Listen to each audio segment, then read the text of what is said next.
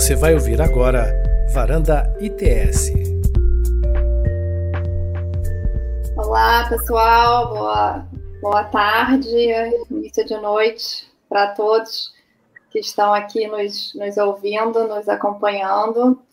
É, queria agradecer primeiro aqui a, enfim, a presença de todos, que eu vou apresentar daqui a pouco, né, nessa varanda com 100% de mulheres. E, um, então, bom, eu sou Celina Botino, sou diretora de projetos do ITS, Instituto de Tecnologia e Sociedade do Rio, e com muito orgulho a gente está aqui nessa edição da nossa varanda número 133, né, para quem para quem estava acompanhando desde o início, a gente tinha um, um, uma varanda, literalmente por isso o nome, ali na praia de, do Flamengo.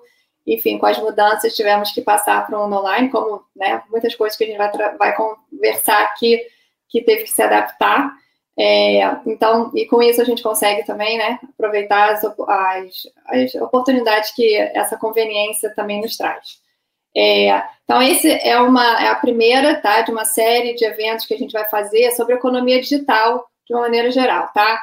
Como que, né, tanto que o, o nome aqui é, que vai guiar essa série de encontros é Desvendando a Economia Digital. A gente vai começar essa série é, falando dos consumidores, né? Quem são ali os atores que estão envolvidos é, nessas relações que até então eram muito prevalentemente aconteciam né, no mundo offline e agora, né, majoritariamente as relações passaram para o mundo online digital. Então a gente vai uh, discutir um pouquinho sobre esse perfil desse novo, né, se pode se dizer um novo atual é, consumidor, se faz sentido fazer uma diferença entre né, quem são os uh, os adeptos e os não adeptos da tecnologia, qual lugar que essas pessoas né, né, têm, como é que as empresas estão lidando né, com, com esses dois, se pode se dizer, públicos ou não, mas quem vai responder isso vai ser as nossas grandes especialistas em consumo aqui. É, e, então, tá, só para seguir aqui na linha né, dessa, dessa, linha, dessa é, série de eventos. Então, depois desse primeiro, a gente vai fazer um segundo, que provavelmente vai ser no início do ano que vem, sobre aí olhar para as plataformas, né? Como que é, entender um pouco como está o funcionamento, né? O que está por trás do funcionamento dessas das plataformas, né? Diferentes setores de atuação, né? Como que é, quais são os custos que estão envolvidos numa operação seja, né? É, quais são os modelos de remuneração que estão sendo pensados para dar conta é, disso, enfim. Então, é, esse vai ser o segundo momento, e por fim, a gente vai olhar para o direito, né? Não à toa que o ITS sempre esse olhar é, do como que a regulação, né, o papel da regulação nisso tudo, e aí qual o papel que o direito vai desempenhar, sendo tanto ou né, um motor para essa inovação ou um obstáculo, né? Qual, quais são os limites que vão ser impostos, quais são os desafios que as empresas vão ter que né, é, se adaptar e quais são os, enfim, os caminhos possíveis que vão ser adotados, né? Não à toa o Código Civil está sendo atualizado, né? Porque, enfim, depois de, de, né, para se atualizar em relação a dar conta dessas mudanças que a gente vai conversar um pouco aqui. Então, estou é, muito feliz de começar esse primeiro evento com esse trio aqui que a gente conseguiu colocar de pé. E vou passar a palavra para a nossa supermoderadora Liv, que vai conduzir aqui a conversa. Vou ficar aqui de espectadora aí comentando aqui, mas querendo ouvir muito é, a, tanto a Karine, a Ilane e, e a Liv conduzindo essa conversa. Então, gente, mais uma vez, super obrigado para todos aí que estão nos assistindo, acompanhando, e desejo super conversa e debate para todos. Espero, como falei, aqui estamos só mulheres, mas homens todos super bem-vindos para comentar e participar, fazendo suas perguntas, suas dúvidas, comentários. A gente vai estar atento aqui no chat para trazer a participação de vocês para essa conversa, tá bom? Vai lá, Liv. Obrigada, Celina. Queria primeiramente agradecer ao convite. Meu nome é Liv Brandão, eu sou jornalista com passagem por grandes veículos como o Globo e o UOL. Atualmente eu sou editora da Billboard Brasil, que está de volta. E antes de passar né, a palavra para as nossas duas convidadas hoje, essas duas maravilhosas que estão aqui com a gente, é, eu queria avisar para quem estiver assistindo para mandar suas dúvidas e comentários que a gente traz para cá.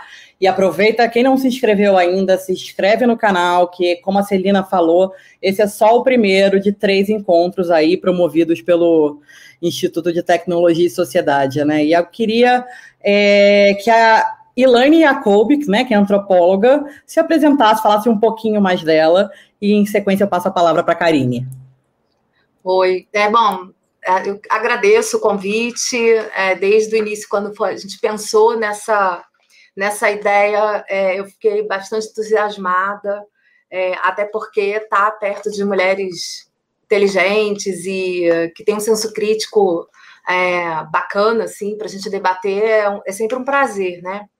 Bom, é, para me apresentar, eu acho que eu ia escrever muita coisa, ia falar muita coisa, mas eu vou ser sucinta. É, eu sou antropóloga de formação, é, fiz ciências sociais, depois mestrado, doutorado em antropologia do consumo. Na verdade, antropologia social e antropologia do consumo é uma linha de pesquisa dentro da Universidade Federal Fluminense. Mas desde a época da graduação, minha bolsa de iniciação científica foi estudo de consumo de cabelo. É, e na época também tinha um viés de um, estudar toda a parte de consumo voltada para a pele, na época a gente falava pele negra, né? Então sabonete, a própria as revistas G Magazine, naquela época era Raça Brasil. Então, desde muito novinha, é, eu comecei a estudar consumo. Bom, como boa é, filha de libanês, é, foi um tema é, e foi um desafio muito bacana, até porque eu fui criada de, atrás de, uma, de um balcão de loja, né? Então, falar sobre consumo, perceber consumo, entender cliente, entender patrão, entender quem é o intermediário, né, o vendedor, faz parte do meu, do meu dia a dia. Hoje, eu não estou mais dentro de uma universidade, acho que as universidades ainda são um pouco caretas no sentido de pensar consumo, mas eu faço consultorias, mentorias e trabalho com pesquisa de mercado há 25 anos. Então, eu trabalho com uma espécie de antropologia aplicada, que eu chamo de antropologia estratégica, para ser um pouco mais, é, digamos, inteligível, né? para que o receptor, que normalmente são empresas multinacionais e nacionais, elas entendam o que eu faço e eu aplico toda a metodologia de pesquisa às empresas, justamente para pensar na experiência do consumidor, em treinamento de pessoal, até pensar em slogan de campanha publicitária eu já fiz. Então, maravilhoso. Maravilhoso, Elaine, brigadão. Karine, por favor. Boa noite, obrigada pelo convite, um prazer estar aqui. Elaine, a gente se conhece há muitos anos, né? Há muitos anos a gente troca ideia, hoje vai ser oficial, a gente trocava na mesa do bar, né? Muitas é vezes, na época de doutorado, é, e agora a gente vai conversar aqui. É, detesto me apresentar, morro de vergonha, vocês podiam ter feito isso para mim, mas vamos lá, né? É, eu tenho uma formação bastante diferente da Elaine, eu sou formada em estatística pela UERJ, eu vim da pesquisa Quant e fiz toda uma, uma transformação para ir para a Quali, né? Depois eu fiz mestrado em administração e doutorado em comunicação, ambos na PUC, justamente porque eu achei que consumidor é complexo demais para a gente resolver ele num questionário. Então, a Quant ela é maravilhosa, ela traz diversos insights, ela consegue fazer com que a gente tenha uma percepção é, mais cartesiana, um diagnóstico mais cartesiano, que às vezes é muito importante para as empresas, mas também sentir falta desse complemento é, de ter um, uma visão mais humana da, da, do consumo. Né? Então, fui estudar isso é, para buscar esse, essa nova formação. Há 10 anos, é, eu abri a Marca, que é uma empresa de pesquisas, então a gente atende, tanto em quali quanto em quant, grandes empresas. A gente começou com o sonho de atender pequenas empresas que achavam que não é, podiam pagar por pesquisa, e acho que a gente fez um trabalho legal e as grandes também começaram a nos procurar. Sou professora da SPM Rio, é, sou professora de pesquisa de mercado e comportamento do consumidor, dou aula na SPM há 15 anos, eu acho que estar tá nesse espaço com jovens me mantém ativa, me mantém curiosa, as perguntas sempre me trazem para um lugar que eu gosto muito de estar. Maravilha, obrigada demais, é, Karine. Bom, acho que vamos começar falando um pouco das pesquisas que estão norteando aqui o nosso papo hoje, né? É, consultorias renomadas, como a McKinsey, por exemplo, tem levantado, tem tentado né, muito estabelecer o perfil desse novo consumidor é, e dividiu em experientes, os que procuram o consumo online por conveniência, os millennials e os tradicionalistas. E uma pesquisa recente né, é, da PwC dos Estados Unidos destacou que grande parte desses consumidores está disposto a pagar mais para ter maior comunidade e que a, a, a, tecnologia né, tem que ser implementada não para substituir a interação humana, né? A gente está vendo como chatbot aí é o, o novo preto, mas também para promover benefícios para quem todo mundo persegue, né, que é o, que é o consumidor. E aí eu queria perguntar para as duas, né, é, que apesar do, do mercado brasileiro se inspirar muito no norte-americano, eu queria que as duas, baseadas na pesquisa e nos trabalhos que elas fazem, me dissessem que é, se a, os resultados do consumidor brasileiro se bate muito com, essa, com os resultados dessa pesquisa da PwC. Eu queria saber pra, na opinião de vocês, quem é o consumidor brasileiro atualmente nesse período aí de pós-pandemia? Posso começar, Elaine? Você quer começar? Pode. É, tem uma coisa que eu tenho, eu, eu, gostei muito de ler o estudo, né? É, mas ao mesmo tempo eu fiquei feliz que não tem nada de novo ali, né? Eu acho que algumas demandas, no sentido das demandas do consumidor, né? Eu acho que o consumidor ele continua é, querendo, quando você estuda marketing de relacionamento, você fala, todo cliente quer se sentir especial, exclusivo e acolhido, né? E eu acho que é, é um pouco isso que o estudo traz, né? Que o, o, digital, o avanço do digital, ele facilita uma série de interações, ele traz uma série de facilidades, mas ao mesmo tempo ainda há uma demanda por um acolhimento, ainda há uma, uma demanda pelo é, acolhimento humano, né? E acho que a pandemia virou tudo de cabeça para baixo. Às vezes eu ouço as pessoas falarem e eu tô com preguiça de discutir, eu fico quieta. Mas às vezes as pessoas falam assim: ah, tudo, tudo já voltou a ser como era antes, a pandemia não mudou nada. E acho que as pessoas perdem um pouco a capacidade de entender esses avanços que o digital conseguiu trazer. Né? O digital ele aproximou gerações. Né? Hoje, em maior ou menor medida, todo mundo é digital. Né? A sua avó é digital, é, a sua mãe é digital, você é digital e seus filhos serão digitais. Não existe mais nativo digital e imigrante digital, que é uma nomenclatura que se usou por muito tempo. Né? É, eu acho que a pandemia ela conseguiu fazer com que essas barreiras fossem vencidas. Todo mundo precisou ser digital. E nada, tem duas coisas que fazem o ser humano, de fato, é, mudarem: necessidade e paixão né? E a pandemia, ela trouxe a necessidade da gente ser digital. Então, em maior ou maior medida, a gente é digital. E não existe mais nesse mundo o E, né? Ah, tem um grupo aqui que é digital e tem outro ali que é físico, tem outro. Não, todo mundo é tudo, todo mundo está em todo tempo, ao mesmo tempo, em todos os lugares, todas as demandas. Então, eu acho que isso, de alguma maneira, ainda não foi compreendido pelas empresas em sua totalidade. É, e complementando assim o que a Karine acabou de falar, é, sempre eu falo nas minhas palestras, quando eu sou indagada sobre isso, eu falo do princípio da, de uma lei do Newton, né, um princípio da impenetrabilidade, que na verdade dois corpos não podem ocupar o mesmo lugar, o mesmo espaço no mesmo, no mesmo tempo. Mas enquanto a gente está falando aqui, eu tenho um avatar que está no meu WhatsApp que é uma rede social. Eu tenho um perfil que está no meu LinkedIn, que é o perfil profissional. Eu estou no Instagram, que. Então, eu estou em vários lugares, as coisas estão acontecendo, as pessoas estão reagindo ao que eu digo, né? ao que eu posto, ao que eu falo, ao quem eu sou, e está todo mundo junto e misturado.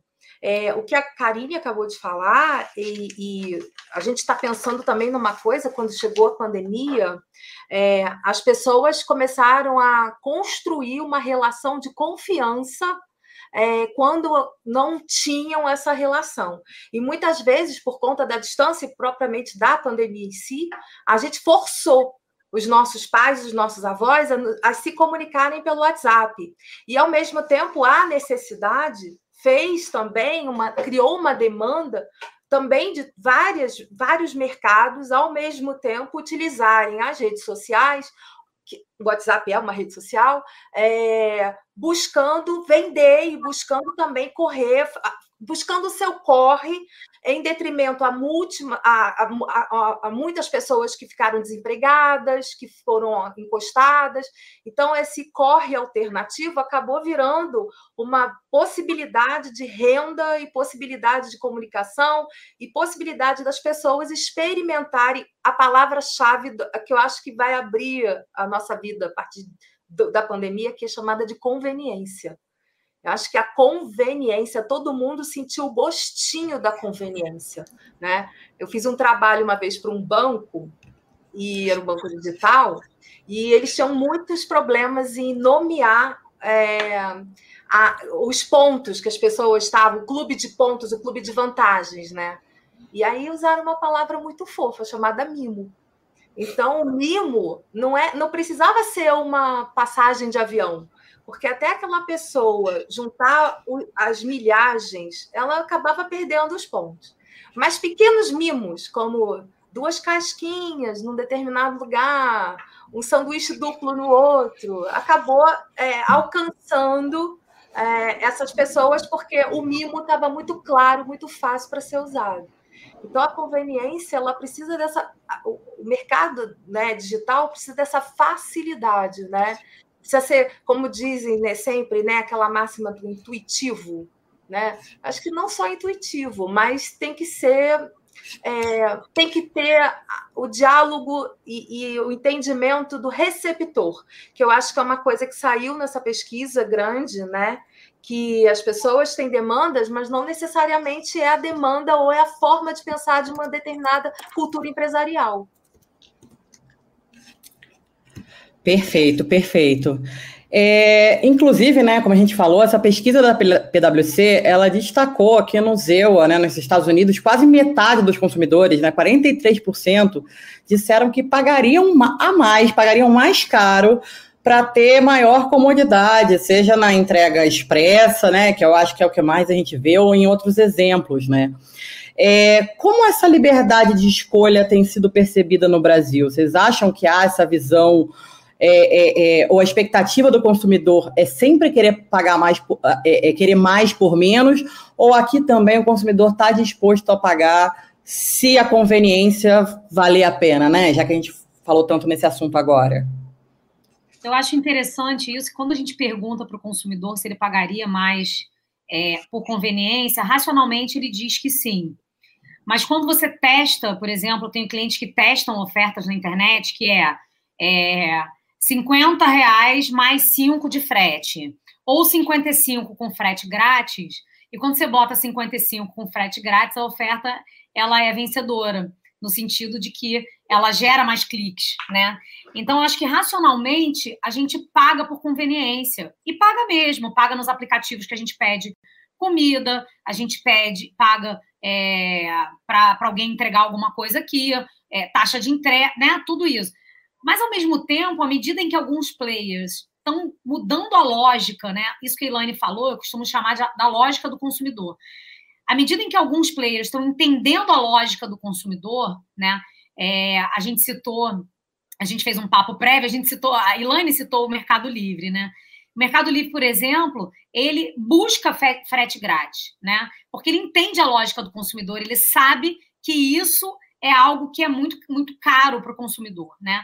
E outra coisa, você entrega amanhã, é, é essa, esse imediatismo da conveniência, né? Tudo agora é turbo, é expresso, é, é, é rápido, porque a gente de fato está entendendo a demanda do consumidor, né? Se eu comprar alguma coisa, eu não quero esperar 15 dias mais, eu não quero esperar mais 7, eu quero agora, eu quero para amanhã, eu quero para né, é, um horizonte de tempo perto à medida também que novos, é, novas empresas vão entendendo que essa lógica da conveniência ela começa a ser introjetada, é, eu acho também que há um espaço de concorrência para não cobrar por esse serviço. Ou é, um bom exemplo que a Elaine falou aqui, né, dos mimos, é, é você privilegiar clientes que tenham uma fidelidade maior, que são os programas, por exemplo, de compras, que eles estão falando dos, dos premium, dos, que é do Rappi, do iFood, né? Você paga uma taxa para ter uma entrega, o Prime, que eles chamam, para ter uma entrega diferenciada. Então, assim,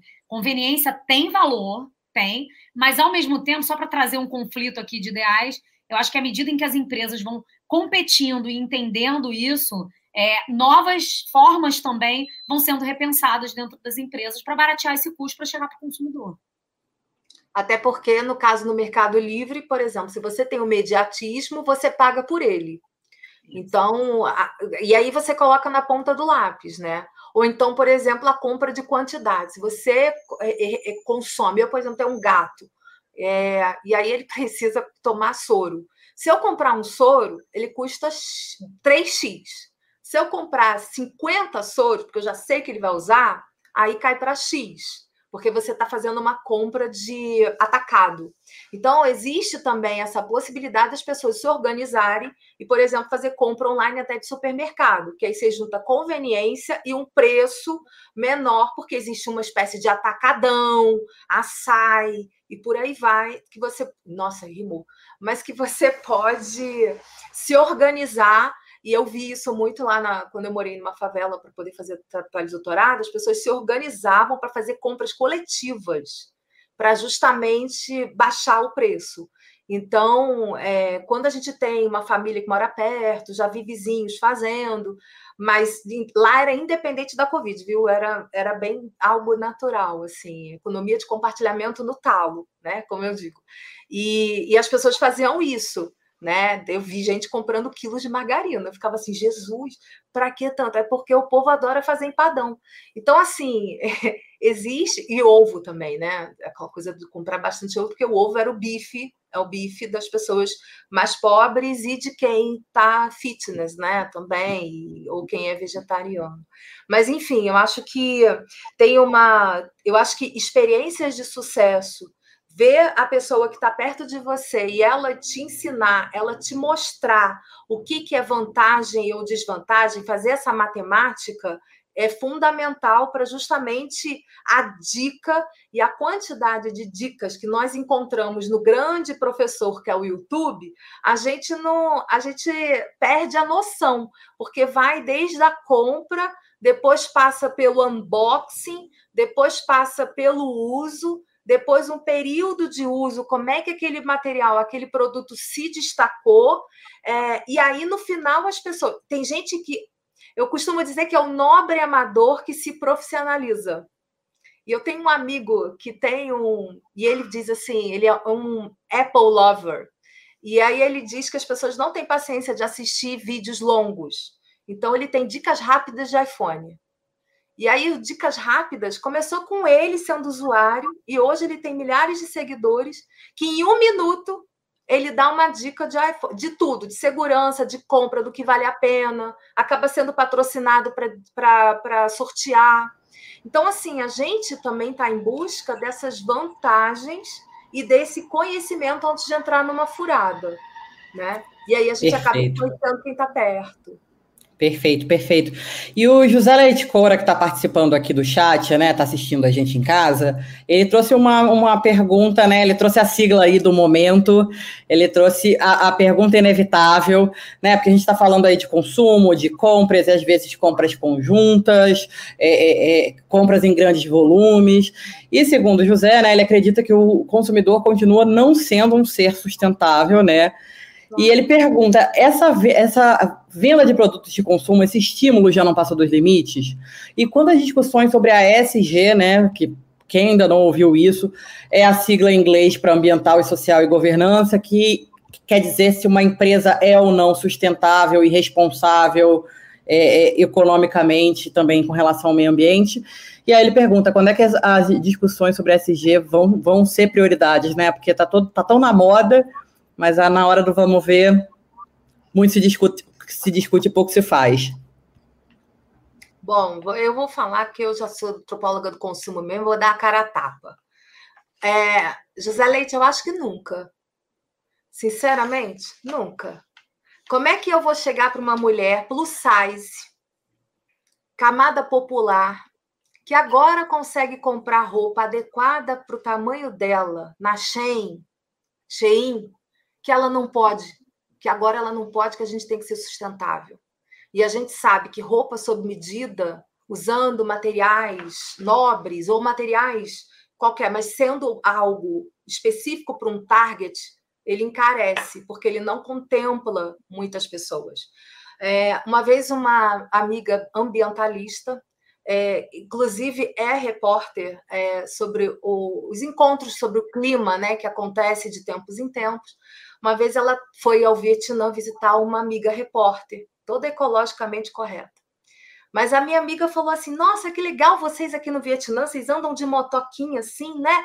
E é bacana porque é menos poluente.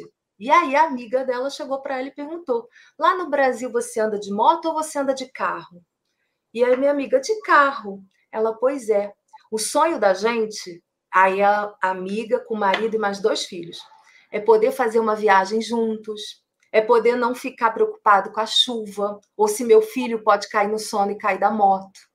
É a gente não cair para um lado ou para o outro e se quebrar. Então a minha amiga, ela que era toda ambientalista, ela ficou, meu Deus. Aí ela perguntou, por que que eu você pode e que agora que eu posso talvez ter, eu vou ter que me privar.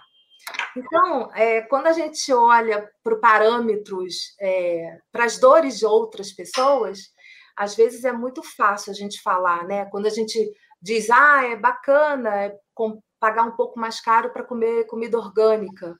Mas a gente está falando de um país que até bem pouco tempo, ou se ainda pode estar até acontecendo, estava brigando para comprar osso cartilagem de animal para fazer sopa.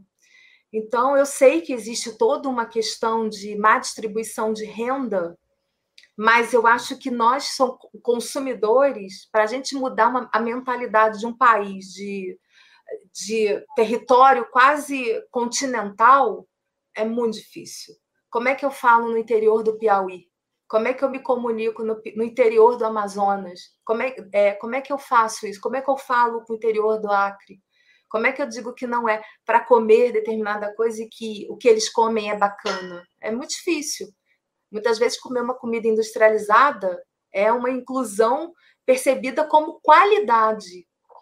É, então, assim, eu acho que me colocar no lugar do outro, e aí eu não estou falando isso com encantamento, com uma forma tímida de falar, não. É real. É, quando eu falo que, olha, é, às vezes uma bebida mais segura para se tomar em determinados lugares é um refrigerante.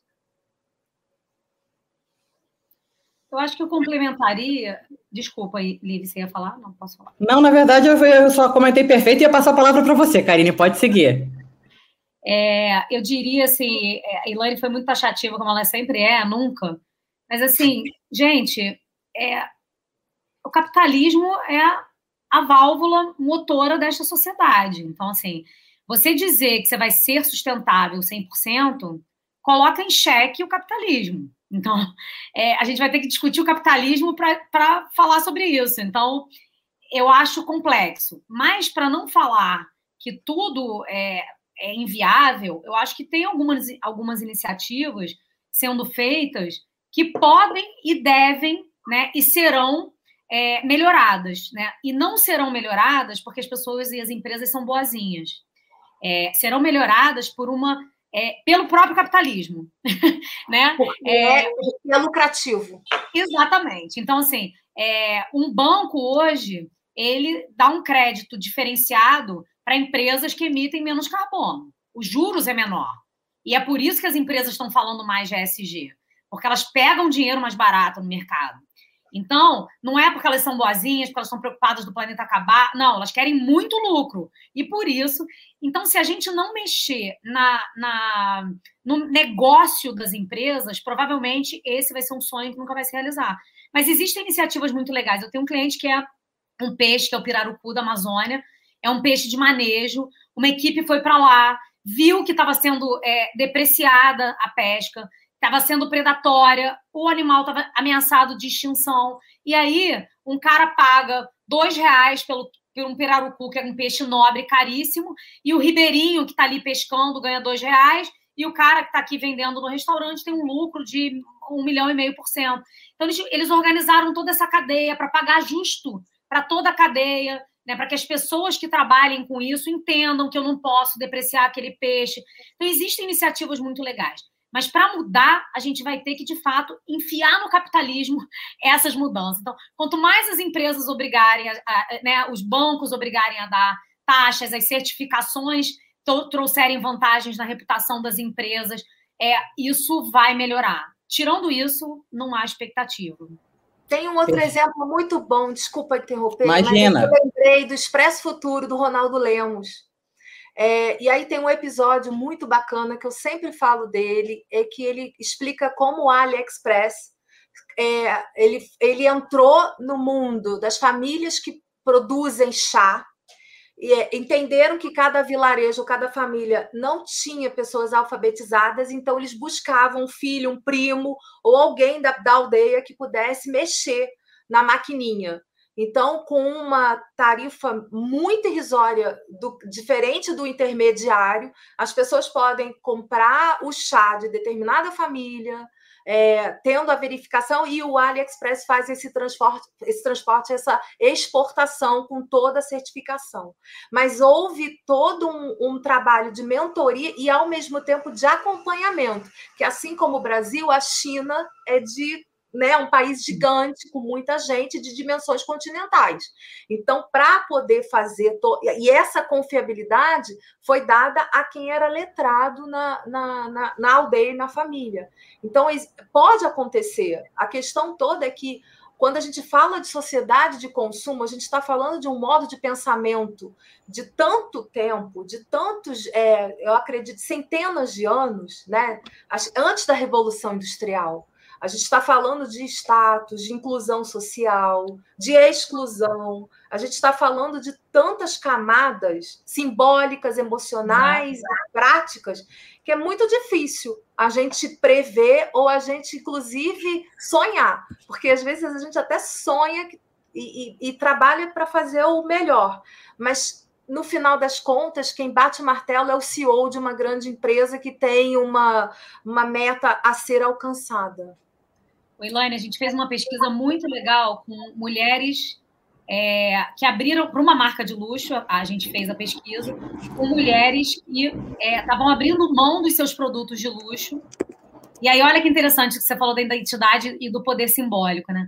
Elas, de, elas fizeram um grande bazar com sapatos Louboutin, bolsas de marca, é, e doaram esse dinheiro, né? E aí, quando você vai entender né, é, o significado e signos dessa, dessa atitude, um pouco anti-consumo, você vai entender que isso tem tudo a ver com identidade. Né? É, na verdade, elas declaram, né? É, olha, eu não me sinto bem usando coisas de marca que custam tão caro num país tão desigual. E, no fundo, isso é uma identidade. Elas estão reforçando uma identidade de generosidade. Isso é uma bandeira, né? Você ser inclusivo, você ser preocupado com a diferença social. Isso é uma bandeira. Isso também é consumo. Não consumir também é consumo. E o capitalismo, né, como você bem falou, Karine, acaba se apropriando disso, né? Enquanto for. Sempre. O lucrativo. veganismo é um exemplo, né? Exato. O veganismo era um movimento anticonsumo que já foi fagocitado pelo, pelo capitalismo, e hoje em dia você tem 300 mil produtos veganos, né? É, porque quando você tem um movimento anti-consumo, o consumo vai lá e absorve aquilo e cria novas linhas de produto e, e, e inventa novas, novos produtos para ganhar lucro. Perfeito. Há um clássico. Ilane, você está mutada, a gente não está conseguindo te ouvir. A gente pode pensar no mercado pet que a gente. Bicho já não é nem mais bicho, gente. Bicho virou ah. gente, tem UTI, tem, tem, tem. E mesmo quem uhum. participa de organizações não governamentais de acolhimento, de tratamento de animais, também já foi fagocitado por, pelo mercado, de, porque é uma bandeira que é crossover qualquer classe social. Então é, é, é, é bonitinho salvar bicho, né? Não estou querendo criticar. Muito pelo contrário, eu sou gateira a louca que anda com um saco de 10 quilos de ração para poder dar por bicho na rua, assim. Mas eu sinto que, como uma tutora de animal, é, eu não sou mãe, é, é tutora, né, proprietária né, de um bicho, é, é, é errado até eu falar assim. As pessoas me dizem que eu sou fria.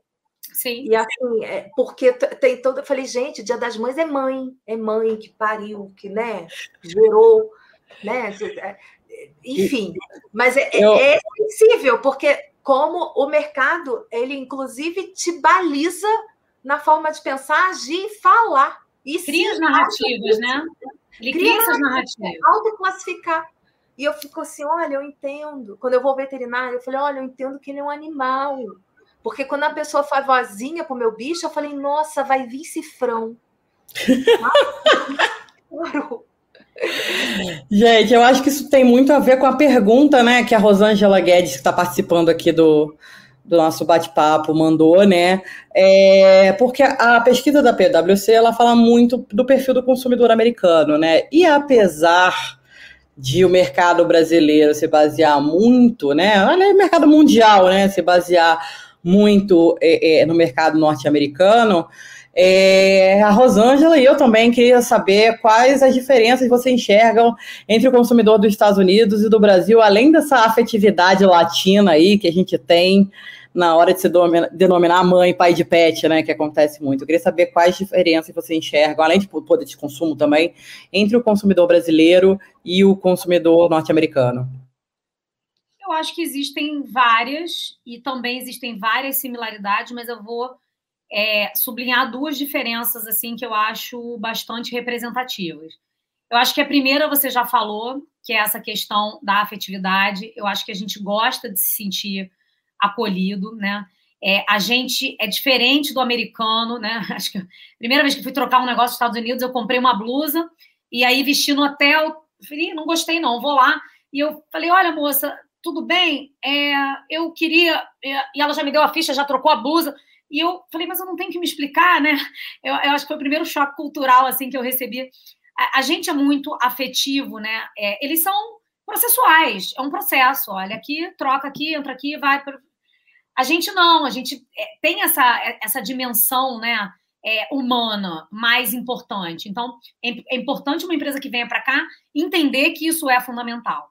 E tem uma outra coisa que me incomoda, derivado disso, né? É que o brasileiro, a gente tem essa, é, esse jeitinho brasileiro de querer se dar bem, isso já foi falado pelo grande Roberto da Mata, mas eu acho que as empresas elas começam a gerenciar 95% de clientes honestos, baseado em 5% de clientes não honestos. Né? Perfeito. Então, com o medo da gente, é, tá, das empresas estarem sendo ludibriadas, enganadas, elas fazem com que eu e outras pessoas que são honestas, corretas, elas tenham muito trabalho para terem os seus direitos é, legitimados, né?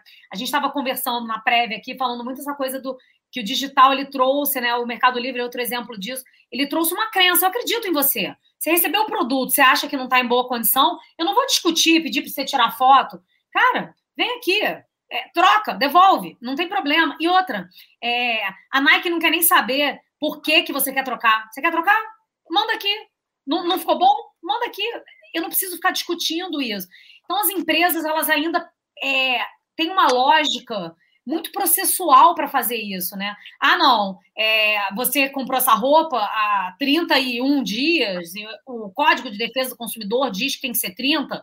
Então, mas olha só, meu filho estava tava doente, internado, depois eu fiz uma viagem a trabalho e eu só pude vir em 31. Sinto muito, né? Então, não existe um diálogo, né? Eu acho que essa diferença é, faz com que a gente seja mais maltratado. Eu acho que o brasileiro ele é mais maltratado, na sua maioria, porque a gente está sempre desconfiando que o brasileiro vai se dar, vai se dar bem. Né? E eu acho isso ruim.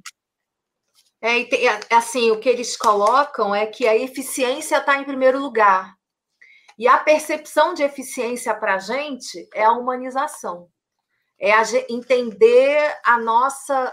Que a gente tem uma história, que a gente não está dentro de uma regra dura. É, eu tive a experiência de uma loja de bijuterias e tudo mais, e já tinha muito tempo que eu tinha comprado um bracelete. E aí eu não me adaptei ao bracelete. Eu mandei a mensagem, tirei foto, falei: olha, não usei, aconteceu isso sim. Na hora, você quer devolver ou quer trocar por outro produto? Então, confiou na minha, na minha história, eu mandei, inclusive até antes de, de, de qualquer questão, mandei foto. Mas, por exemplo, quando a gente olha para o vestuário, a Renner eu acho que é um case de sucesso. É, eles, primeiro que estão trabalhando com uma marca Shua, que é de plus size. A segunda questão é que eles podem mandar, eles mandam a, a você compra, eles mandam a, a caixa com, a, com, as, com os produtos na sua casa e para determinados códigos postais eles buscam na sua casa e você pode desistir da compra a qualquer momento por qualquer situação ou caso. A Zara também tem feito isso. A Zara que é tão demonizada, né? Por conta de... Bom, eu não compro na Zara, mas enfim. É mas é porque eles não contemplam pessoas de plus size. Então também tem a questão de que eles são, né? É, eles estão, eles têm um determinado target. Mas a gente pode pensar em, talvez pequenas é, empresas que para quem pode pagar e quem tem acesso, eles fazem um tratamento super humanizado. É, você pode, eu, é, inclusive é uma saída que o mercado de moda está tá, tá tomando. É, você comprar roupas por medida é, e não necessariamente fique mais caro. Possivelmente com um ticket um pouquinho mais elevado, ao invés de você comprar quantidade, você compra qualidade.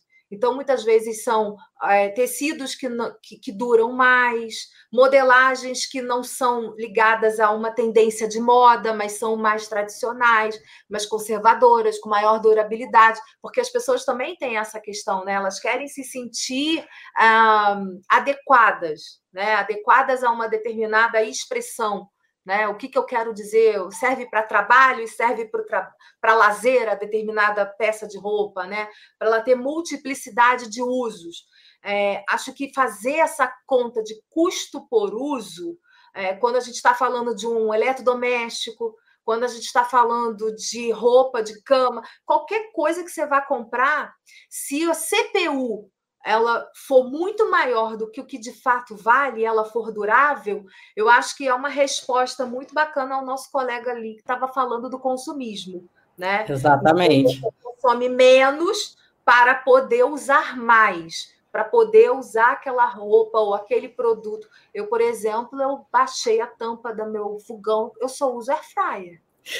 E aí eu tenho uma legião de pessoas loucas do, do dessa fritadeira, que na verdade é um super forno. E aí Exatamente. Existe, já escrevi sobre isso, gente, gente até que tatua air fryer. E aí existem as receitas do air fryer. Quer dizer, eu uso esse produto ao máximo. E se eu fosse poder escolher três eh, ar-condicionado, geladeira e air fryer, pronto, estou feliz. Né? Perfeito. E e esse exemplo que você deu, Renata, é, desculpa, é, Ilane, esse exemplo que você deu, acho que ele tem tudo a ver com o comentário que o José Leite Cora tinha feito, né? Que as costureiras sumiram, os alfaiates também, isso se deve né, à revolução industrial e o avanço do, do capitalismo, mas alternativas menores e mais humanizadas que geralmente se encontra nas redes sociais em menor escala. E isso leva, né, a questão da humanização leva a, uma, a, um outro ponto muito forte dessa pesquisa, né, que a gente está citando aqui hoje, e até que a, Renata e o ITS deixaram aí nos comentários, vocês podem acompanhar aí pelo link, é, que essa pesquisa demonstrou a importância de, de conciliar a tecnologia com a interação humana, é, e que, embora o digital hoje torne algumas interações mais eficientes, né? Você não precisa mais ficar horas no telefone para resolver algum problema, que às vezes com um robô no WhatsApp você tira uma dúvida, você não precisa mais ir numa agência bancária, que você resolve tudo por um aplicativo. As pessoas ainda valorizam essa interação humana, né? Isso ficou muito, muito forte é, é, nessa pesquisa. Então, eu queria entender como vocês veem um meio, né? Se vocês têm bons exemplos aí de clientes ou de, de casos que vocês estudaram, um exemplo de tornar esse meio que é cada vez mais automatizado ainda mais humano, né? O que, que o consumidor hoje em dia está buscando quando ele diz preferir esse tipo de, de conexão? Oh, vou falar de um cliente que é um cliente comum meu e da Karine, né? Que é a, o Fleury, que também é da rede A e Lab né? É um cliente que eu atendi quando eles estavam ainda passando para o online. mas é, eles já tinham o costume e eles eram bastante premiados, porque ao você ligar para a Fleury para agendar seus exames, aquela eu lembro que eu fiquei de carrapato, né? Eu fiquei escutando é, várias conversas e vários agendamentos. E naquele momento você tem acesso a uma atendente, ela vira sua secretária executiva especificamente totalmente voltada para a sua, sua conveniência, seus interesses e tudo mais. Quando foi passado para o chatbot, e aí a gente está falando dessa é, inteligência artificial, que tudo agora é inteligência artificial, mas de uma forma muito, é, digamos, aprimorada, é, a gente manda o pedido pelo WhatsApp, a gente. Ah, é marcação, agendamento, a gente coloca lá a letra, a gente quando, é, quando eles recebem tudo aquilo, vem alguém, uma pessoa, e vai dizer para você o que está faltando, se tem a foto da carteirinha, se e, e aí ele faz o agendamento. Quer dizer, tem uma pessoa ali por trás, mas todo o agendamento, todo o processo, desde o primeiro contato até chegar nesse humano que te atende, e o humano que talvez venha na sua casa buscar o seu sangue, é, ele é todo é, elaborado e não é feito de qualquer maneira. Tem uma cliente também que é chamada Via Laser, que é de depilação a laser, e eles foram aprimorando conforme foi passando o tempo. Hoje eu consigo é, agendar, cancelar, mudar a clínica onde eu vou ser atendida toda pela inteligência artificial. Mas em todo o processo eles avisam é, que se eu preferir falar com uma pessoa, um atendente vai me, vai me, vai me servir, né? vai me, me receber. E ele, inclusive, prevê a, o tempo que isso vai levar. Então ele explica, olha, os nossos tarará, estão, vai demorar um pouco mais ou vai demorar um pouco menos. Então, assim, acho que a transparência nesse sentido é, é o que vale e é o que vai plantar a semente dessa confiança. É, e aí você tem, começa a ter mais segurança é, de voltar a, a consumir e a acessar esse tipo de serviço. Só para complementar, eu acho assim, é, eu acho que mais do que ser um atendimento de uma pessoa ou de uma máquina, a gente quer ter a sensação de que está sendo escutado, né? Vou dar um outro exemplo aqui, o RAP. Alguém já pediu o RAP em casa? É, eu peço RAP direto, assim, sou uma heavy user, é, frequente, adoraria fazer pesquisa para eles se eles quiserem me contratar, eu adoraria. Sim, é, eu acho que tem um monte de coisa para melhorar, mas tem muita coisa que funciona. Né? Uma das coisas que funciona perfeitamente, eu ligo e reclamo que o meu comprador fez o meu hortifruti de maneira inadequada. Ele fala para mim: tira foto, por favor, das frutas. Eu tiro foto das frutas, ele me dá um chat box onde eu marco que frutas foram essas. Olha, das três goiabas, duas vieram ruins, dos dois tomates, um veio ruim. Ele calcula lá e fala assim: eu estou te dando em, em Rap Créditos o valor de é, 28 reais. Cara, eu me sinto super feliz. Ele não está me dando todo o tomate, ele está me dando o tomate que está ruim. Ele está me dando. É, e ele não discute comigo. E não, eu, falo, eu não falo com ninguém. E no final ele me pergunta: resolveu o seu problema? Se eu não resolvi, um atendente vai entrar. Às vezes eu digo: não, não resolveu. E ele fala: é, um atendente vai falar com você. Eu aguardo alguns minutos, o cara vem: oi, tudo bem? Que eu posso te ajudar? Eu explico o que aconteceu. Assim, é, menos preocupado, o que a gente quer, e eu acho que esse é, digital, né, que, que se fala, é, que é até meio cafona, mas eu gosto mais dessa, dessa, desse conceito da Ilane, você tá o tempo todo em todos os lugares ao mesmo tempo, eu acho muito mais inteligente. É, Para mim, tanto faz se eu estou falando com uma pessoa ou com uma máquina, desde que eu esteja sendo escutada. E essas nuances da comunicação, né? Entrou uma pessoa ou entrou uma máquina, para mim, tanto faz desde que a minha lógica esteja sendo respeitada, né? E não a sua lógica. Volte para o menu inicial, digite dois para. Gente, isso não existe mais. Ninguém fala assim, ninguém conversa assim, ninguém interage assim. Pelo amor de Deus, eu já fui gerente de call center. Eu já fui gerente de call center. Gente, a URA, né, aquela unidade de reticagem automática, aquilo ali é uma lógica boçal. Né? Me desculpem as empresas, mas é uma lógica que não é o jeito com, com qual o consumidor pensa e como ele se expressa.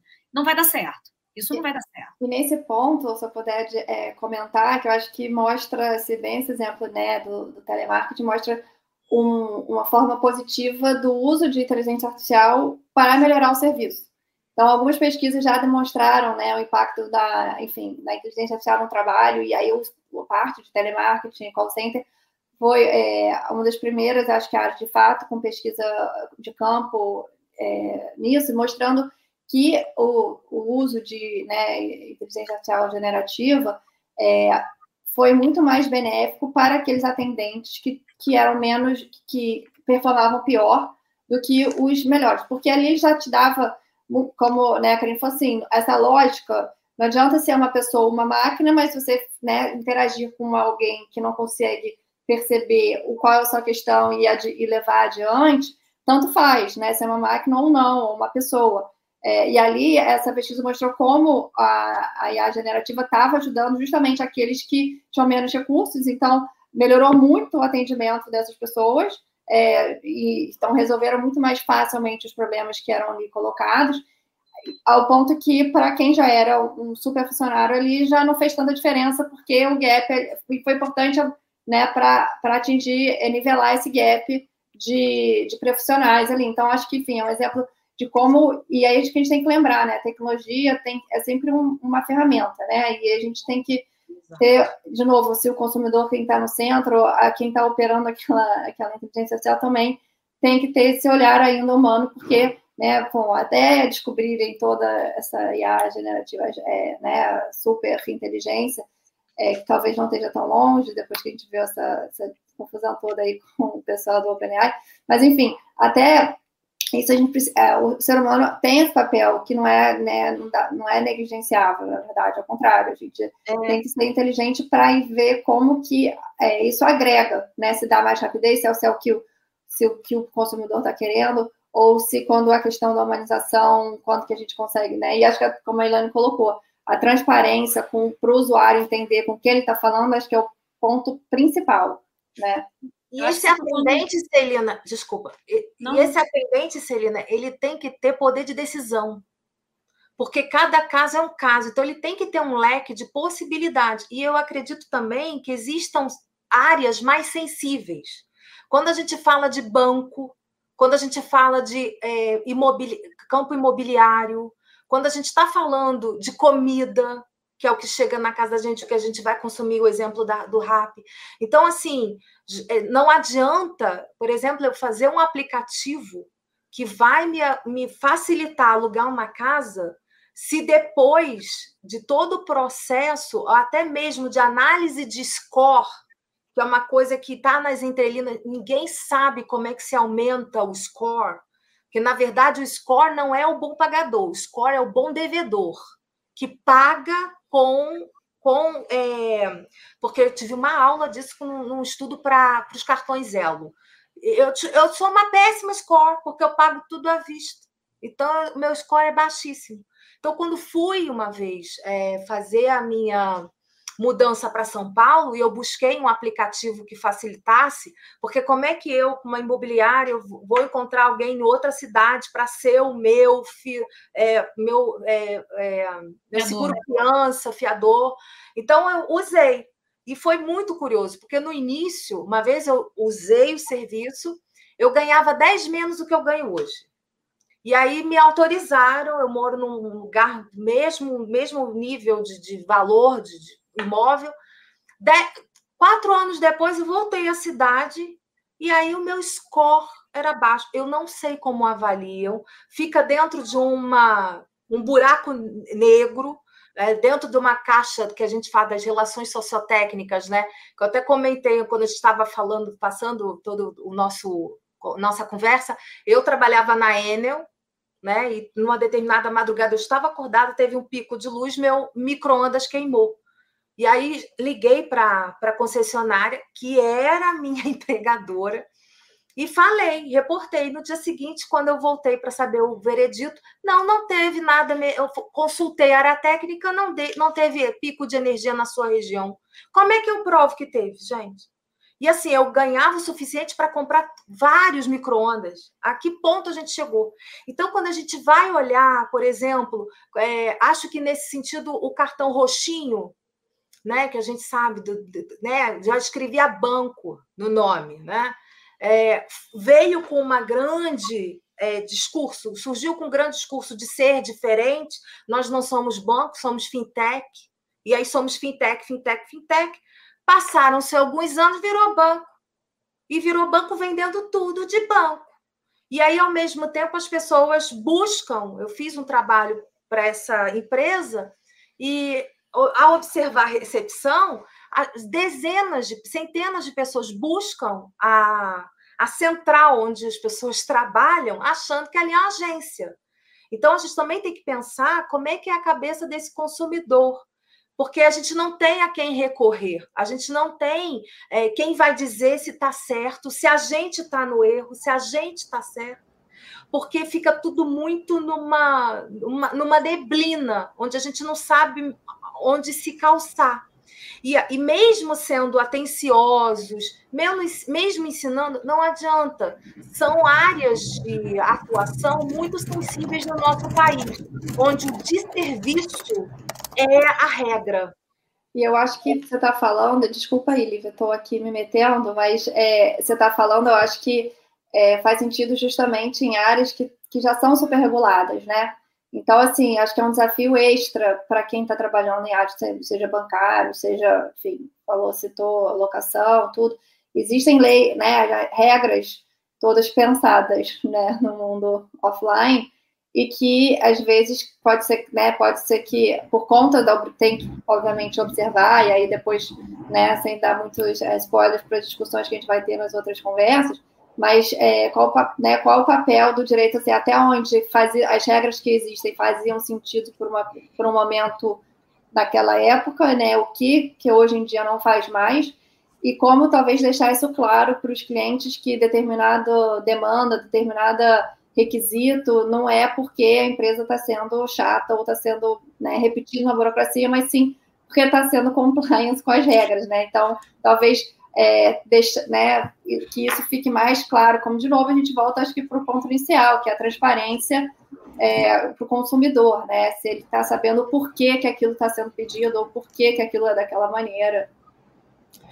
E pegando o gancho do que a Ilane falou aí sobre a fintech, que batia na, na tecla que era fintech, hoje se vende como banco e apresenta produtos como um banco, eu vou trago aqui a pergunta da Marinela Mastrocola, né, que ela perguntou o seguinte: como as empresas vêm se adequando a esse aumento de demanda por serviços online e menos burocráticos pós-pandemia, né? Porque todo mundo não teve tempo, teve que se adequar, teve que se virar é, veio uma horda de novos consumidores que não necessariamente estavam online e que agora estão buscando em comprar online, e as empresas tiveram que correr atrás disso muito rápido, né? Na opinião de vocês, como é que as empresas vêm se adequando aí? Quais as melhores e as piores práticas?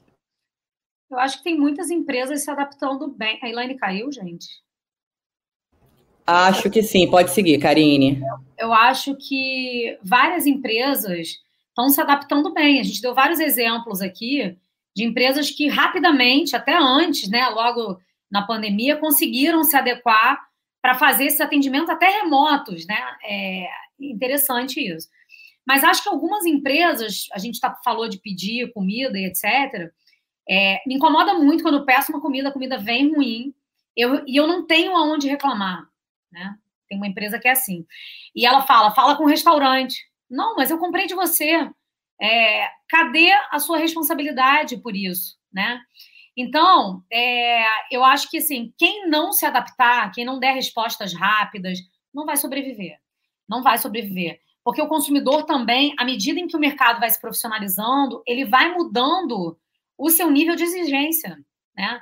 ele vai tendo expectativas mais altas. O princípio de Oliver da satisfação é esse. Minha expectativa está aqui, minha satisfação está aqui, satisfação. Minha expectativa está aqui, minha experiência foi aqui, frustração. E quando for aqui, está alinhado. Então, assim, não adianta. As expectativas, à medida em que as empresas vão te tratando bem, você pode não ser do mesmo segmento. Você quer ver um exemplo? É, você pede uma comida, um, um rap, o que for, e ele tem lá, turbo, né? está fazendo um estrogonofe e acabou o seu creme de leite na dispensa. Você pede, se abaixa o fogo, ele diz, te entrego em 10 minutos. Em 10 minutos chega, você faz e continua sua receita normalmente. À medida em que isso acontece, essa indústria ensina para outras, por exemplo, farmácia. Como é que eu vou pedir um remédio na farmácia? Eu estou com dor de cabeça, enjoo, qualquer coisa, e ele me diz que ele vai me atender assim que o entregador voltar. Eu não vou tolerar isso mais. Né? Então, o consumidor ele vai se tornando mais exigente à medida em que novas experiências, novas respostas vão sendo dadas, mesmo quando não é do mesmo segmento. Né? Perfeito, obrigada, Karine. Eu vou trazer aqui a pergunta da Rafaela Safini Gama, antes de trazer da Mônica Moura, porque eu acho que as duas estão ligadas, né? Mas a Rafaela perguntou o que vocês pensam sobre o perfilamento do consumidor e o assédio publicitário online. Não seria uma espécie de manipulação baseada nas vulnerabilidades do consumidor? Como mitigar os efeitos? E aí ela fala, né, que esse perfilamento baseado em cliques e, e preferências pessoais, né, os cookies aí que a gente sempre está todo dia aceitando, pode levar ao consumo de itens que o consumidor não queria, não precisava, mas acabou sendo induzido a comprar por conta do mapeamento desse comportamento, né? Eu acho que mais que isso, no online eu estou preocupada com uma questão de legitimidade. Eu acho que esse mercado precisa ser regulado urgentemente. Com certeza. Né? Desde que a gente. Ah, Ilane voltou. Desde que a gente é criança, ninguém podia divulgar algo mentiroso. Existem normas, né? É, de publicidade na TV, no rádio, no jornal, e na internet é um território de ninguém. Né? Você chega lá e, e, e o cara não dá nem o CPF, CNPJ para anunciar. Ele pode fazer qualquer coisa. Então, é, esse mercado precisa ser urgentemente regulado, porque a gente está muito vulnerável a questões que foi muito bom, porque trouxe marcas, aproximou marcas muito pequenas que jamais chegariam ao consumidor. Isso é ótimo. É, cauda longa, né, do, do, Chris Anderson, né, mais gente com acesso. O Google fez isso, é, as redes sociais fizeram isso, mas a gente precisa regular. Eu não posso clicar num negócio achando que estou clicando na Nike, que é uma marca confiável, e, e chegar na minha casa um tênis falso. A gente tem relatos disso, né? É, produtos de beleza que não foram verificados. É, gente, isso é muito sério. Isso eu acho que precisa ser regulado urgentemente. A gente não tem que aceitar isso. Né? E cada vez que vem uma tentativa de regular isso, há uma narrativa também é, dizendo que está se tentando é, manipular as redes sociais. Não, gente. O mínimo que uma pessoa que vai anunciar precisa é ter um CNPJ válido, uma empresa onde ela tenha um faturamento legítimo é, e que ela esteja dentro das normas e regras de legislação do seu país. Eu acho que isso é o mínimo que deveria acontecer. Mas aí também a gente tem uma coisa, Karine, que é, sabendo disso, né? Ah, infelizmente, a, a, gente não tem a facilidade que, por exemplo, é entendido no, na questão das trocas ou devoluções por desistência, como você presenciou e viveu nos Estados Unidos. Muitas vezes, quando eu tenho dúvida de alguma coisa, eu prefiro comprar online, porque online eu tenho a facilidade de simplesmente desistir e ter meu dinheiro reembolsado. Se eu compro numa loja física, né? Eu preciso trocar por outro produto. Eles não me devolvem o dinheiro e eles não me reembolsam. E eu não posso ter a possibilidade de desistir. Então a gente precisa também é, usar esse, essa compra online ao nosso favor nesse sentido. Se existe uma. É, antes de eu comprar, inclusive em lojas pequenas, né, é, mesmo as lojas físicas que têm um atendimento online, eu olho porque algumas lojas é, elas ficam dizendo que não, nós somos pequenos, nós fizemos é, tal produto, nós vendemos X produtos, é, e aí você precisa necessariamente trocar por outro. É um tipo de loja que eu depois nunca mais vou voltar. É, agora, se você usa uh, essa, esse tipo de compra a, a, a seu favor, é, e você está dentro de uma, é, digamos, uma coordenação, é, e aí eu acho que colocar no carrinho para pensar depois é uma grande estratégia.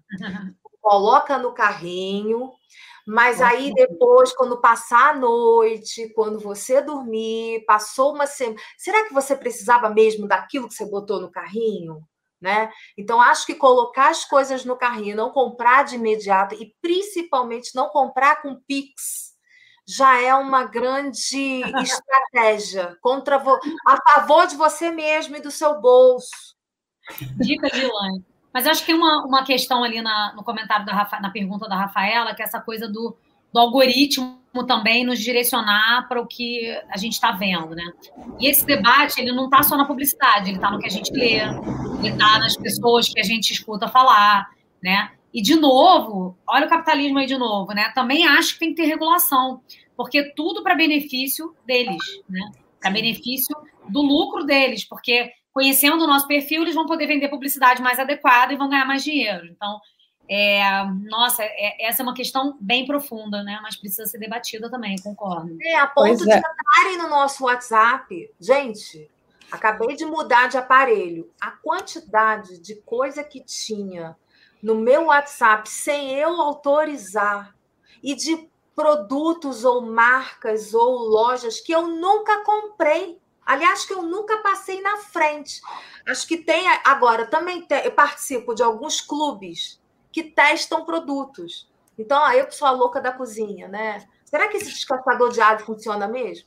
E aí tem gente, tem alguns clubes de dicas de compra que são de é como se fosse uma inteligência participativa e coletiva, né? Que as pessoas vão fazendo uso e vão trazendo dicas e indicações, como dicas rápidas de iPhone. Tem lá o disco, o, o tem um que eu adoro que chama o, o rapaz que chama o, o, pa, o mestre, pai mestre Cuca, o pai, alguma coisa do pai. Mas é um entusiasta de culinária, de gastronomia, que ele para tudo uma determinada época e vai testar o descascador de abacaxi vai, ele vai testar os produtos, ele diz quanto custa, ele fala, é, se quiser saber a loja, ele não é patrocinado. Acho que essa, essa coisa também de você saber e estudar quais são seus pontos mais vulneráveis de consumismo também acho que é, é uma forma de você contrariar essa, essa esse tsunami é, de, de propagandas e de indução à compra. Perfeito. E a gente falou muito aqui, né? É, vocês falaram muito é, da necessidade de regulação, né? E aí eu passo a pergunta da Mônica Moura aí para a Celina, que é como as autoridades devem atuar, atuar para equilibrar a proteção do direito do consumidor com as novas formas online de consumir. Bom, eu ia fazer, enfim, um comentário geral nessa fala aí de, né, temos que regular. É, inclusive, bom, imagino que estejam todos acompanhando, de fato, o Brasil está levando é, muito adiante as discussões sobre regulação de plataformas, né? Tem o PL 2630 é, que está aí ainda sendo, ah, né, para ser votado, eventualmente, é, provavelmente, acho que agora no, no próximo ano, que é, para dar conta exatamente dessa expectativa, dessa demanda para, é, para regular as relações ali dentro das plataformas, quais são as obrigações de fato, então, dos, né, dos, é, de publicidade, quais são as, as, as obrigações que devem serem observadas dentro dessa relação. É, então, e assim, né, acho que foi aquele comentário, na internet é meio terra sem lei, né, a gente sempre tenta tirar esse mito aí da cabeça das pessoas, porque não é tão verdade, até porque né, o que pode no mundo offline, é, o que não pode no mundo offline também não pode no mundo online. Né? A diferença é a questão da, da forma de você conseguir é, fazer efetivar né, e implementar a, as regras é, no mundo no mundo digital, que é claro que é, é muito mais, é, enfim, é mais difícil, de certa forma, às vezes pode ser mais difícil, é, até a, a, as autoridades também se, né, se organizarem para pensar exatamente nos mecanismos, instrumentos necessários para fazer esse controle, esse compliance. Vocês comentaram, né, plataformas de é, vem a marketplace tudo mais, de que tem problema de é, volta e meia, questões envolvendo produto pirata e conteúdos. A gente tem que lembrar também disso, né? Assim, a gente tem plataformas e que é, antes de se discutir qualquer a, parte do algoritmo, de impulsionamento, etc. e tal, é, no fundo, quem coloca as coisas são pessoas, né? Então, de novo, vocês já falaram, né? Às vezes é, são regras mais rígidas criadas justamente para dar conta de má atitudes de algumas poucas pessoas, mas que acaba atingindo todo mundo. Então, é, então acho que essa, essa ideia de que tudo pode, né? Acho que aos, aos poucos vai caindo, porque não é, não é assim, não deveria ser assim, né? É, e aí acho que conjunto a gente tem que pensar nessas formas, é, da melhor forma, né, de aplicar essas, essas regras e que, no final das contas, visa trazer mais assim, segurança né, para os consumidores. E uma coisa que a gente sempre fala é que essas soluções é, são necessariamente resultado de uma discussão é, multissetorial, né, multidisciplinar. Não adianta, tem que né, botar pessoas de todos os diferentes é, históricos e expertise juntos para pensar no que faz sentido, né, é, quando a gente está passando, falando essa discussão para o mundo online, como eu comentei no início, o Código Civil está sendo atualizado também, a gente vai ver quais são as sugestões que virão aí nesse campo, mas é, é um tema muito realmente agora cada vez mais relevante de como que a gente ajusta essa regulação né, no, no, mundo, é, no mundo digital. Perfeito. E trazendo aqui agora a pergunta da Alane Pfeiffer, ela, né, ela comenta, né, reforça que a era digital criou novos perfis do consumidor, mas ela pergunta se ainda há espaço para empresas offline, né, empresas que atuam completamente fora das redes. O que, que vocês acham? Eu acho que até vale, até não. Eu acho que sim, porque o comércio é um lugar de sociabilidade. É, muitas pessoas criticaram outras pessoas quando, em plena pandemia, o shopping center abriu. E aí as pessoas foram, fizeram fila para entrar no shopping center. É porque as pessoas também que trabalhavam em empresa e passaram a fazer home office estavam sentindo falta do cafezinho, estava sentindo falta da troca, estava sentindo falta do ar-condicionado, ficar o dia inteiro no ar-condicionado, sem ter que pagar a conta no final do, no início do mês que né, seguinte. Então, é, o comércio ele é um lugar de troca e muitas vezes é, existe uma coisa é, de, é, em determinadas áreas de consumo que é a fidelização, né?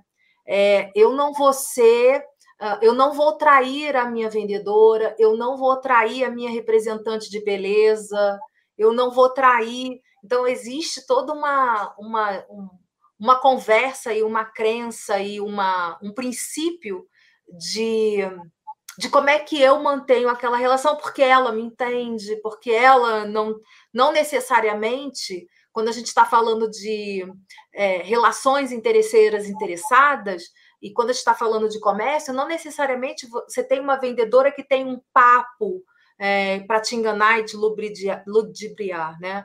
É, muitas vezes ela já ela sabe o que você tem, ela sabe o que você gosta, ela sabe o que você precisa, ela entende, tem, ela tem um histórico sobre sua, seus gostos. E, e assim, quando a gente está falando numa máxima de consumo, consumo, a gente também está falando sobre o que, que, te faz sair de casa, né? O que te faz. Ah, é, por exemplo, a gente pode falar de consumo de entretenimento, né? Que não é o consumo do imaterial, né? Que é a diversão. Por que, que será que tanto show, o Brasil está consumindo tanto show, né? Então, numa realidade pós-pandêmica de tantas lives, onde a gente curtia show, às vezes na, na quietude do nosso lar, ou às vezes em festas é, clandestinas, mas estar nas massas, conhecer, experimentar, experienciar, faz parte do nosso ser estar no mundo. E o comércio, o shopping center, ouvir de repente uma oferta relâmpago na, no, numa, no supermercado, faz parte de uma forma de, de consumir, né? E de também de, de, de se divertir nesses ambientes de consumo. É, o consumo também serve para diversão, né? Não necessariamente, até mesmo, ah, eu não sei se todos conhecem o supermercado Guanabara, no Rio de Janeiro, que quando faz aniversário, ele para a cidade ou o bairro onde ele está ah, é, inserido. Porque as ofertas do Guanabara, e aí fica todo, tem inclusive memes, tem piadas sobre isso.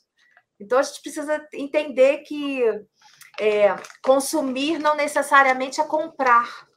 Mesmo que você esteja experimentando roupa numa loja fast fashion, o fato de você estar lá fazendo selfie, experimentando tecido ou uma roupa diferente, você está se apropriando daquela estética, mesmo se você não levar a peça para casa. Perfeito. Karine, quer acrescentar alguma coisa?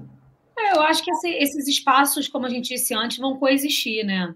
É, só que são ocasiões de consumo diferentes, são momentos diferentes, são necessidades diferentes, né? É, esse efeito champanhe aí que a, que a Elaine falou pós-pandemia, né? Todo mundo querendo ir para show, todo mundo querendo ir para bar, todo mundo querendo é, todos os ingressos esgotando, né? De, de tudo, qualquer show que você botar aí virou um popstar. É, é uma demanda humana, né? Então, eu acho que tem, tem espaço para as empresas offline? Tem. Mas eu acho que elas, elas ficarão ilhadas se elas forem só offline. Eu acho que elas têm que fazer essa convergência, fazer essa conexão entre online e offline. Estar em todos os lugares ao mesmo tempo, contrariando o princípio do Newton, né? da impenetrabilidade.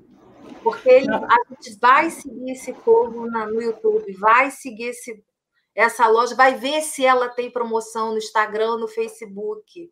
Ela vai ver. Inclusive, o próprio status do WhatsApp dessas empresas acabou virando também uma vitrine. Não só empresas, né? Até as representantes, as Sim. pequenas lojas, esses vende os vendedores, os, empre os pequenos empreendedores. Né? É, é usar de uma forma ativa o WhatsApp, não só passiva. Perfeito, perfeito. E falando sobre o consumo de entretenimento, né, que é especialmente a minha área, e falando sobre experiência, né, a gente vê aí a Netflix com 36 milhões de seguidores, né, é um troço absurdo, justamente por, porque é uma marca muito amada e que está muito próxima do consumidor, né, está é, tá é, servindo de segunda, terceira tela para o pro, pro consumidor e é uma marca aspiracional que todas as outras querem copiar, até é, é, falando com pessoa física e jurídica, eu acho até um pouco chato, porque isso pasteuriza muitas redes, é, as redes sociais, né? Você entra e tá todo mundo falando com um tom de voz parecido, todo mundo querendo é, é, ser igual. As cores, usando as cores. Exatamente. Vamos lá, o Luiz Felipe Lopes Ferreira trouxe mais uma perguntinha que dá tempo ainda de fazer antes das considerações finais. E ele pergunta o seguinte: mais prático e menos burocrático é o novo lema do consumidor desta era? O que, que vocês acham? Sempre, né, Karen? É, eu, eu acho que. Mesmo no assim... offline, mesmo no presencial. Lógico, menos burocracia. Burocracia é uma grande burrice que se inventou, né? Leia o livro Como as Instituições Pensam, da Mary Douglas. Inclusive, você acha em PDF aí, baixa, para você entender que essa cultura empresarial precisa mudar, justamente para desconstruir, confiando, como a Karine bem colocou, confiando no que o cliente fala, no que o consumidor fala, não necessariamente recorrendo. Até porque uma vez o Fantástico eh, me fez uma entrevista, foi a Renata Capucci na minha casa, etc. e tal e perguntou para mim sobre como era, é, o que, que eu achava do Código de Defesa do Consumidor. Eu falei, deficitário. Existe, mas quem que eu tenho que ter contratar um advogado para reaver uma, uma coisa que eu comprei, uma coisa pequena? Então é, é uma burocratização. Ok, existe, acho maravilhoso. Fazem matérias, a Globo faz matérias incríveis sobre o, o, o Código do Consumidor, mas ninguém explica como é que chega lá. E Como aí é diz... pública? Ninguém explica. E aí a, a autorregulamentação das redes traz o reclame aqui, né, que acaba sendo fazendo às vezes do Procon e do Código de Defesa do Consumidor, né? Tanto no pré-venda quanto no, no pós-venda. Um cliente meu da área de tecnologia de celular chegou para mim e falou: "Não, nós somos os campeões do reclame aqui". Eu falei: "Como assim?" Ele não, porque a gente responde em uma hora. Aí Se responde muito é porque tem muita reclamação. Mas... Aí eu falei, gente, que parâmetro é esse? Aí depois ele falou assim: não, mas para celular a gente leva 24 horas. Eu falei, beleza. Fazendo uma pesquisa aprofundada, um, tinha uma entrevistadora que ela estava com o celular dela e o celular do lado dela o tempo inteiro.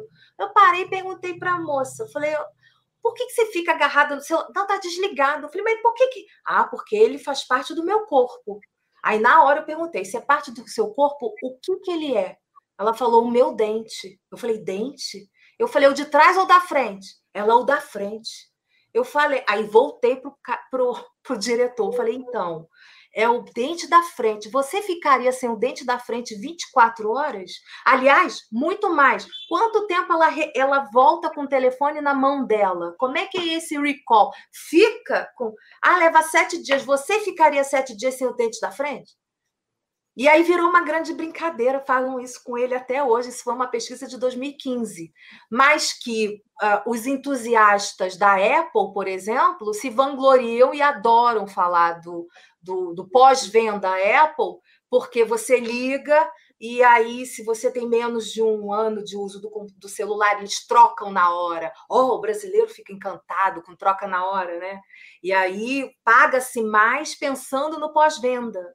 Então a gente é tão maltratado, e aí pela burocracia, pelas letras miúdas, é, que quando uma empresa simplesmente troca porque reconhece né, que, que, que é, é, é, é preciso fidelizar essa pessoa, porque dentro de um campo simbólico de, conhecimento, de consciência coletiva, aquele é o melhor, porque ele vai me entregar um produto novo. Gente, o papo tá bom, tá uma delícia, né? Uma hora e meia passou voando, mas eu queria saber, né, das nossas convidadas, da Ilane e da Karine, principalmente, também da Celina, diretora do ITS, está aqui com a gente é, as considerações finais sobre o novo perfil do consumidor digital. Mas antes, queria pedir para todo mundo que está aqui acompanhando, que comentou, que mandou pergunta, é, se inscreve aqui. Ser, esse é o primeiro de três encontros sobre o consumidor é, digital, então vou ter outros dois bate-papos aqui no Varanda sobre isso. E eu queria agradecer também a todo mundo que participou e saber de vocês é, é, é, quais são as suas considerações sobre esse novo perfil do consumidor digital? Olha, eu vou usar, vou ter o gancho que a Karine, da Karine, né? Que quando a gente estava conversando sobre essa, essa, essa varanda, né? Essa reunião, e ela falou: Ah, eu não, não acredito muito nessa questão dos perfis, né? É, também não acredito muito nessa questão de colocar que jovem é A, B, C, Z, né? Usando as letrinhas. Eu acho que consumidor é consumidor, assim como ela bem colocou. É complicado a gente falar de geração é, X, Y, Z, quando a gente está falando, por exemplo, de um jovem do interior é, da, do nosso país, né, que de repente não tem acesso a serviços, streaming e, e por aí vai. A gente tem muita deficiência, inclusive na nossa transmissão de energia elétrica. Vamos começar pela energia elétrica, né? Porque todos os aparelhos precisam de energia elétrica para existirem e coexistirem. Então, é, acredito que não há perfil, eu acho que todos são consumidores, né? Obviamente que os, os interesses são plurais e eles são crossover, uh, classe social, que também, quando a gente está falando de consumidores, a gente está falando de uma série de questões para além de, de, classe, que normalmente é baseada em renda. É, e, ao mesmo tempo, acho que na verdade, a gente precisa, como o mercado nos maltrata, é, quem vem nos bem tratando, acreditando na gente, dando voto de confiança e nos fidelizando, porque simplesmente eles nos escutam e endossam o que a gente está contando, né? Quebrando burocracias e por aí mais. É, eu fiz uma consultoria para uma para terminar um case, eu fiz consultoria para uma empresa chamada Sossego, é, uma fintech que é, arrecadou, é, chamou, convidou 50 grandes uh, é, vendedores de seguro de carro. Né?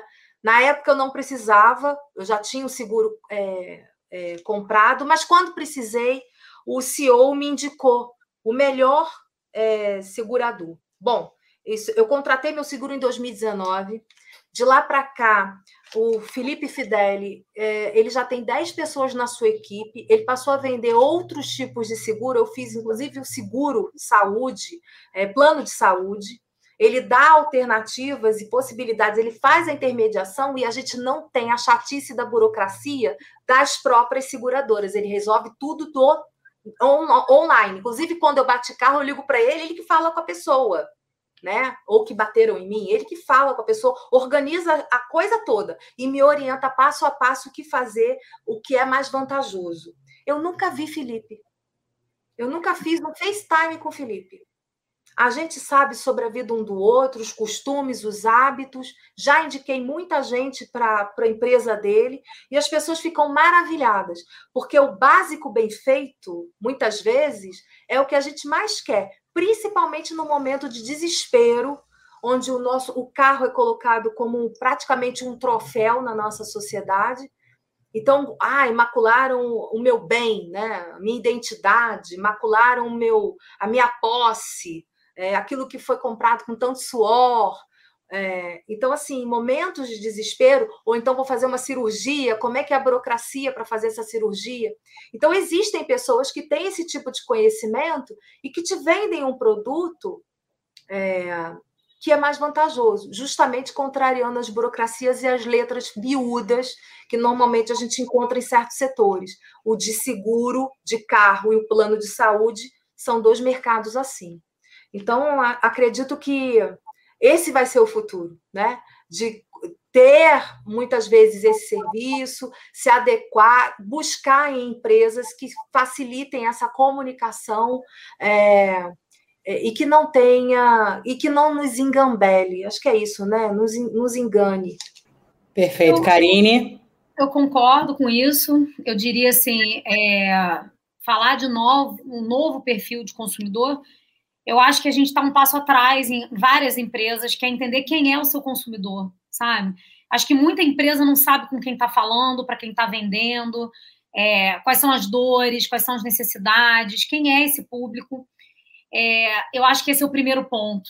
É, e falar quem é o seu consumidor, desconstruindo essa lógica de ah, geração X, Y, Z, é, classe A, B, C, é, jovens mais velhos, escolarizados, não escolarizados, é, essa lógica meio demográfica, geográfica.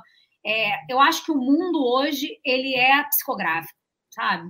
É, eu me comporto é, como uma pessoa é, de uma classe igual à minha, mais baixa que a minha, mais alta que a minha, e, e tudo está muito imbricado, está tudo muito misturado, né? Então, eu, eu acho que a gente precisa sim entender que consumidor é esse, né? E aí, sem puxar sardinha para minha brasa, porque eu acredito nisso a minha vida inteira, né? Eu acho que pesquisa serve para isso. É, pesquisa não é gastar dinheiro, né? É, pesquisa é você, de fato, entender. É, nenhuma marca que cresce sem entender quem é seu cliente, qual é o seu posicionamento, quais são suas fronteiras, né? De marca com seus concorrentes, ela, ela fica de pé muito tempo, né? Hoje mesmo estava em reunião à tarde com, com, um cliente que vai dar andu no processo de expansão da sua franquia, porque não fez um trabalho de branding bem feito, não sabe quem são os seus clientes, é, e não dá para crescer assim. Né? Crescer assim é, é um tiro no escuro. Então, é, estudem, né? percebam quem é esse consumidor, não entrem nos clichês de classe, idade, juventude, é, porque tem outras lógicas de consumo que podem ser exploradas sem ser essas. Maravilhoso. Antes de passar a palavra para a Celina, né, para a gente se despedir aqui, queria saber onde a gente pode acompanhar vocês duas, Elaine e Karine, né? Onde é que a gente pode continuar vendo o trabalho de vocês aí pelas redes sociais? Bom, ter nome difícil é fácil nesse sentido, né? Arroba Elaine. Então, é, tô eu lá. É, acho que eu, eu posto muito pouco, mas o que posto, tento postar fazer algo que seja edificante, pelo menos engraçado, né? É, mas sem fazer cair naquelas piadas estereotipadas. Mas às vezes me mostrar humana, às vezes faz um pouco mais de sentido do que ser só a antropóloga. Eu te sigo. É, bom, o meu você pode me seguir em dois lugares, ou no arroba Karine Caran, os dois com K e com M, tem que explicar, já, já complica, né? Ou no Marca Pesquisas, que também, é, em geral, duplico os conteúdos e me seguindo pessoalmente, vai ver algumas coisas pessoais, como a Elaine, né, vai me ver desconstruída, é, mas é, sobre pesquisa, sempre posto dados, coisas sobre comportamento, é, no Marca Pesquisas é uma boa. Eu endosso, ela é boa. Maravilha, gente. A Celina acabou saindo aqui da sala. Queria agradecer todo mundo pela participação. Queria agradecer. Ah, a Celine voltou. Vai, vai fundo, Celina. Celina, a bola está contigo. Desculpa, gente. É, bom, mais uma vez, super obrigada pelo tempo, todos vocês aqui e por quem nos acompanhou até agora.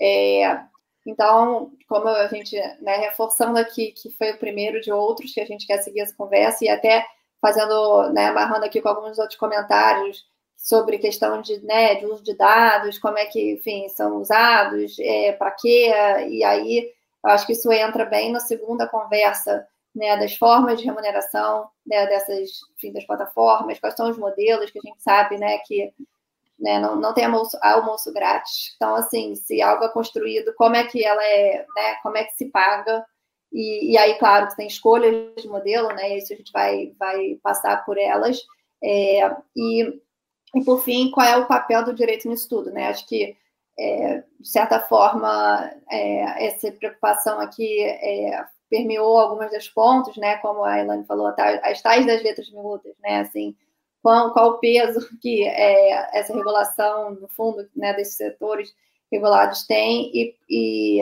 e hoje o que faz sentido ter ou não ter quando né, as interações passam a ser majoritariamente, a depender do setor, né, realizadas de forma de forma online. Mas eu acho que o principal que fica é que é, não tem tanto mistério. No final, somos todas pessoas humanas que né, gostam de ter esse acolhimento, ser escutado, seja por uma pessoa, seja por uma máquina.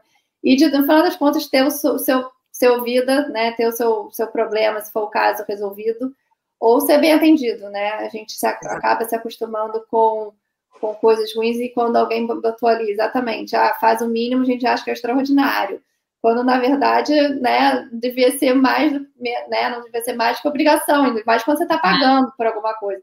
Então, acho que aos poucos a gente vai é, mudando, talvez, essa percepção, e acho que um trabalho meio junto, acho que as empresas têm que, né, não tem como você ter essa sensação de ter time, né, tem, as empresas só existem se tem as pessoas ali, né, então tem que ter essa sensação de estamos no mesmo lado, mesmo barco, e ninguém se beneficiando de ninguém, não, estamos trabalhando juntos para um serviço melhor, né? A gente precisa ter essa sensação aí de comunidade, de alinhamento, que acho que, enfim, não faz sentido ser de outra forma. E aí a gente termina depois desse, desse terceiro encontro com o olhar mais do, do, né, do direito, trazendo também esses insights para o mundo jurídico, para os né, juízes, promotores, que né, parece às vezes que tem uma vida profissional né, separada da vida pessoal e como se não usassem todas essas, é, enfim, também facilidades, enfim. Então, acho que é um momento de convidar para essa reflexão muito necessária, né? Que inclusive é, a gente vai ver resultados aí, não só das discussões regulatórias que estão tendo no Congresso, mas, né, também como eu comentei do Código Civil, estamos ansiosos para ver as atualizações e mudanças, inclusive o está abriu uma bolsa, um programa de bolsa de pesquisa para quem quiser contribuir com as sugestões de atualização né, nesse tema, depois a gente também compartilha. E, enfim, mais uma vez, então, agradecendo muitíssimo Elaine, Karine e Liv por conduzir essa conversa e vocês duas por todos esses insights. É, e acho que o ITS né, segue fazendo o que a gente, uma das nossas missões, que é conectar públicos diferentes e trazendo pessoas com né, expertise, como vocês, né, de consumo, de antropologia, de pesquisa, de né, estatística, para trazer dados para essas conversas, né? Uma coisa é você querer discutir regulação só com né, juristas e quando é, tem muito mais, né, muito mais envolvendo, assim, muitas discussões envolvendo que é, um, um, olhar só não dá conta. Então, é, contem com a gente também para ampliar todos esses pontos de vista e essas informações que eu acho que quando a gente fala né, também de política pública tem que ser baseada em, em, em pesquisa, em, em, né, como você fala, assim, você quer uma empresa quer crescer, ela precisa saber para onde, né? E se a gente quer regular, a gente precisa saber por que e para onde. E só com pesquisa a gente consegue, né, um caminho. Então, super obrigada. Boa noite. Obrigada, gente. Todas. Boa noite. Um prazer. Você ouviu Varanda ITS.